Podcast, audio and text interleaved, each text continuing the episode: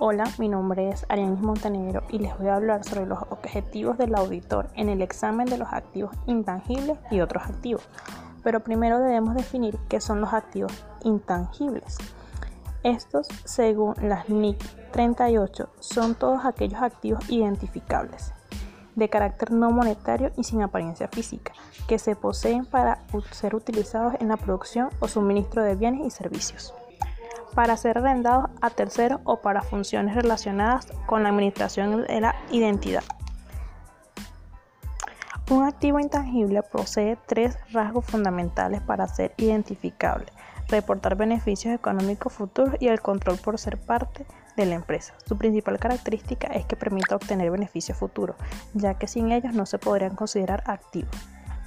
Ahora bien, la auditoría desempeña en el examen efectuado a una entidad por el profesional externo e independiente con el propósito de evaluar la eficacia de la gestión en relación con los objetivos generales, su eficiencia como organización y su actuación y posicionamiento desde el punto de vista competitivo.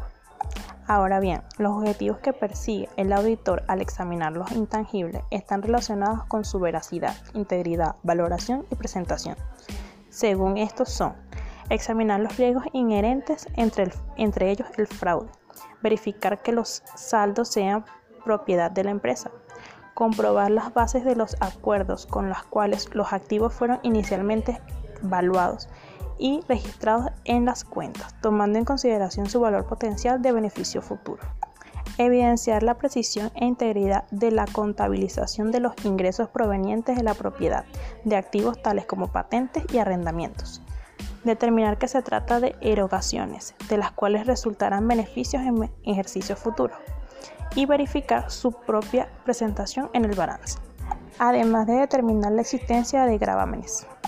Para concluir, para la economía actual, uno de los elementos más relevantes en la generación del valor agregado son los activos intangibles, en especial el capital intelectual, humano, estructural y racional, por los que deben ser medidas y analizadas con una de sus características, reconociendo tanto valor financiero como no financiero, para asegurar el logro de una posición estratégica en medio de la competencia. Muchísimas gracias.